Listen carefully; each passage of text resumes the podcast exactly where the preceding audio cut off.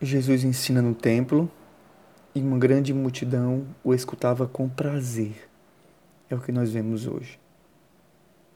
O Evangelho de Marcos, como nós sabemos, ele tem um objetivo muito claro. É o primeiro evangelho e ele utiliza pela primeira vez essa palavra evangelho como boa nova, anuncia uma boa nova, e a boa nova, a grande boa nova, é o Messias é Jesus, o Filho de Deus. O objetivo de Marcos é muito claro: manifestar quem é Cristo. Jesus, por muitas vezes, será colocado em evidência, manifestando a sua identidade no Evangelho de Marcos. geralmente não é ele mesmo que vai dizer, Eu sou Jesus, o Cristo, mas muitas vezes serão aquele ao seu redor que o dirão. O diálogo hoje no templo de Jesus, ou melhor, essa catequese de Jesus no templo, está nessa perspectiva, nessa chave. Jesus busca iluminar quanto à interpretação das Sagradas Escrituras para mostrar-nos quem Ele é. Ele não dá a resposta, ele faz perguntas e vai iluminando o nosso coração para entender. A revelação é progressiva é como se Jesus fosse tirando a nossa cegueira para nos fazer ver por nós mesmos. E não falarmos simplesmente porque ele disse, mas porque nós vimos, ouvimos e tocamos no mistério. O reino de Deus se manifesta assim. Nós o experimentamos, nós o compreendemos, nós o abraçamos e então nós o manifestamos aos outros. A primeira impressão pode parecer que Jesus não queira que chamem o Messias de filho de Davi. Pode parecer que a discussão aqui é só assim: não me chamem de Messias, não chame o Messias de filho de Davi. Mas seria muito pouco achar que o evangelista nos transmitiria uma mensagem como essa só para dizer que Jesus não quer ser chamado de filho de Davi. E na verdade a tradição vai chamar Jesus muitas vezes do filho de Davi. Jesus, na verdade, está iluminando a interpretação de duas coisas essenciais para que se acolha o verdadeiro Messias. Primeiro, que o Messias é Deus. Segundo, que o Messias é homem. O Messias é Deus. Refutando que ele seja o filho de Davi, Jesus não quer negar a descendência davídica que trará o Messias, mas deixa bota um relevo na, na seguinte situação: não adianta somente procurar os herdeiros de Davi para encontrar entre eles o Messias. Não. Porque aquele que virá, que já veio, não é simplesmente um dos filhos de Davi.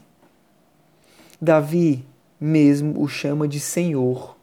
É, é, é, a, é a, o argumento de Jesus. Davi mesmo de chama, o chama de Senhor. Na tradução do grego, Kyrios. Kyrios, que é a tradução grega para Adonai no hebraico, que era utilizado para falar de Deus.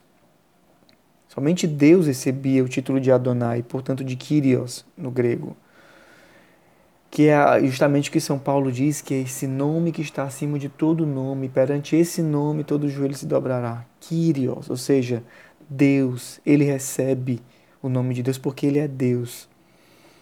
Jesus quer dizer o seguinte: o Messias não terá uma origem clara, porque ele é Deus e não simplesmente um homem.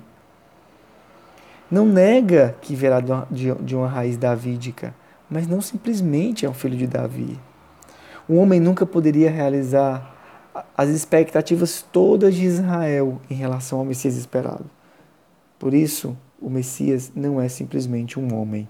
O Messias é Deus.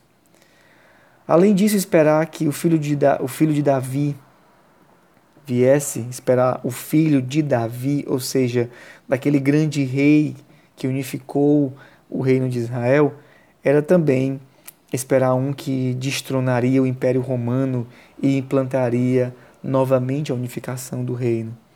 Por isso Jesus diz. Então por isso Jesus diz: atenção ao chamar chamá-lo de filho de Davi. E a segunda, ele é homem.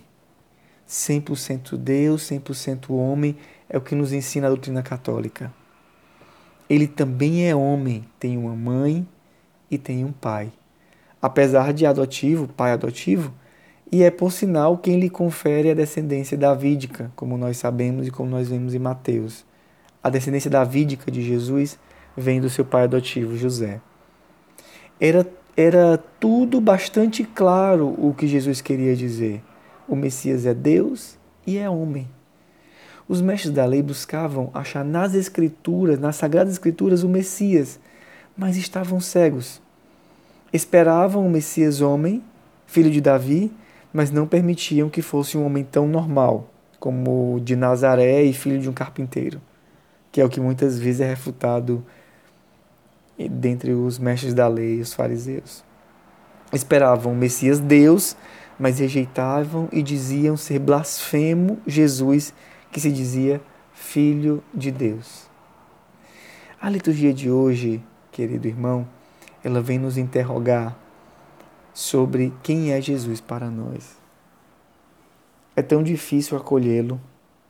É mais fácil ler um texto e ficar fixado nele esperando algo que já aconteceu e, portanto, não acontecerá mais, e dizer, ah, é assim, do que se relacionar realmente com Jesus, sem ter controle nessa relação desse homem-deus que se manifesta a nós em uma, uma dinamicidade totalmente particular.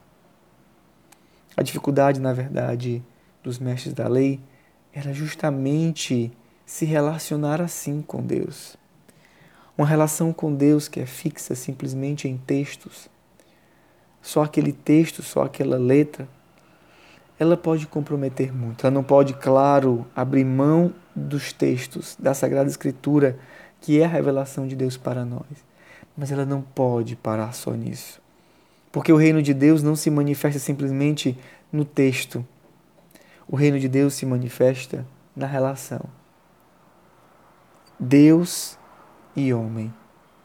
Deus acima de nós, que nós não podemos tocar e, e controlar, e homem normal, relacional, que se dá a nós, que se revela a nós, que se manifesta o seu poder a nós.